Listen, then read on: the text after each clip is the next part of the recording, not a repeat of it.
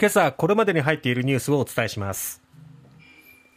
北海道泊原発運転差し止め命令。初めて津波対策の不備を理由に判断。新しい資本主義骨太の方針案発表。成長力底上げ重視。分配戦略は影を潜める。EU ロシア産石油の禁輸で合意。パイプライン経由は除外。知床沈没事故の観光船今日陸揚げ一方一斉捜索は終了。行方不明者の手がかりなし。水際対策今日緩和入国入国上限を1万人から2万人に引き上げ。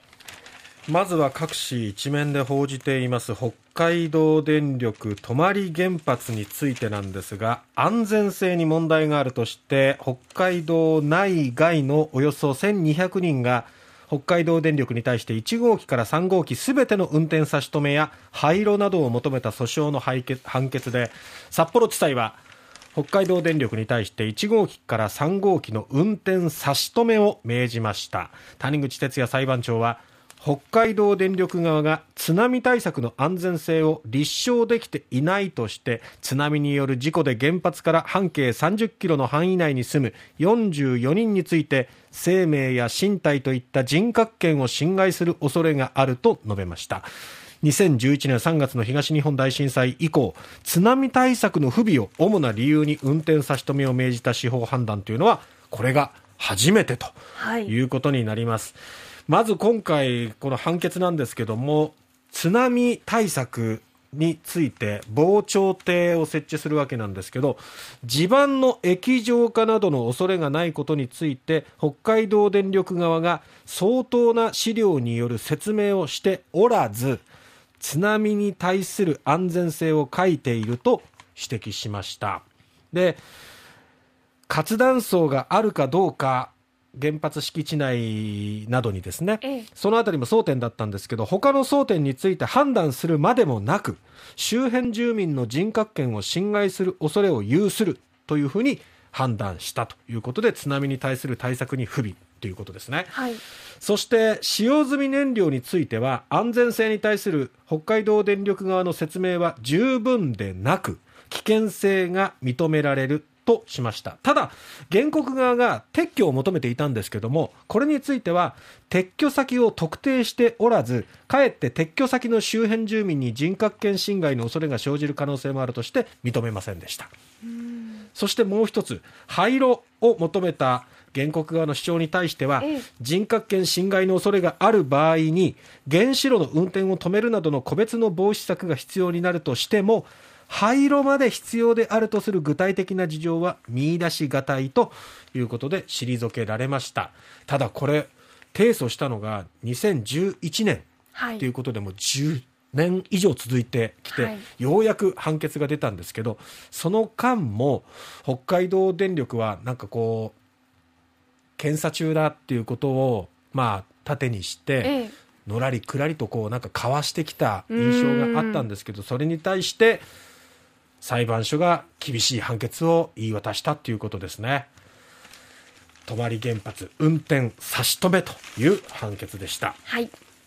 えー、昨日ですね政府は経済財政運営と改革の基本方針いわゆる骨太の方針と新しい資本主義のグランドデザイン及び実行計画の原案を取りまとめて発表しました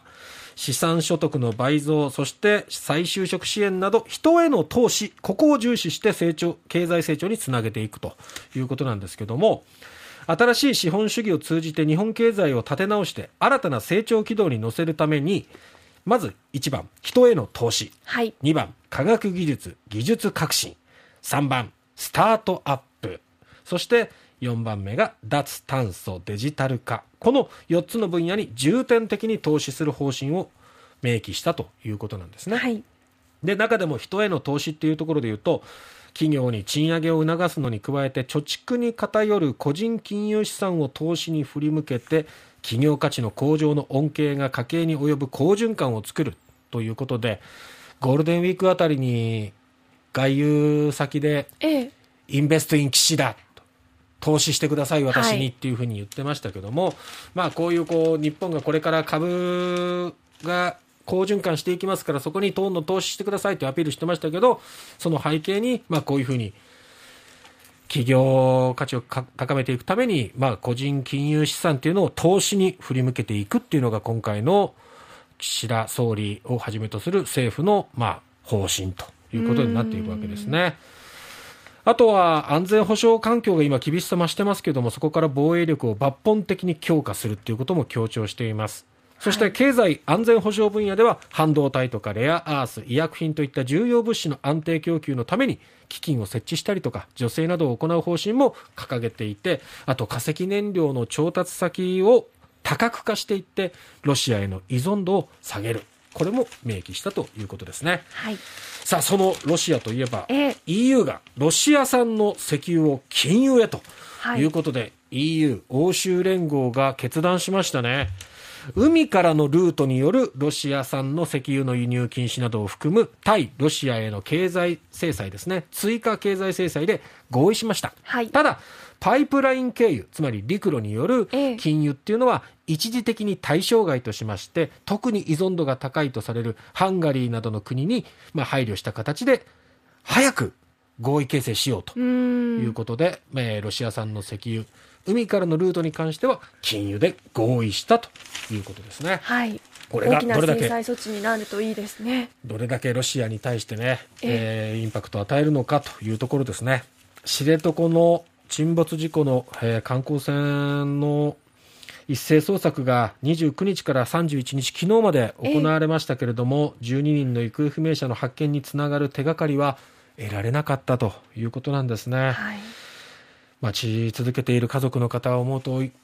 一刻も早くっていう思いがあるんですけど、ねなかなかやっぱり難しいんですね。そして、このカズワン自体は今日、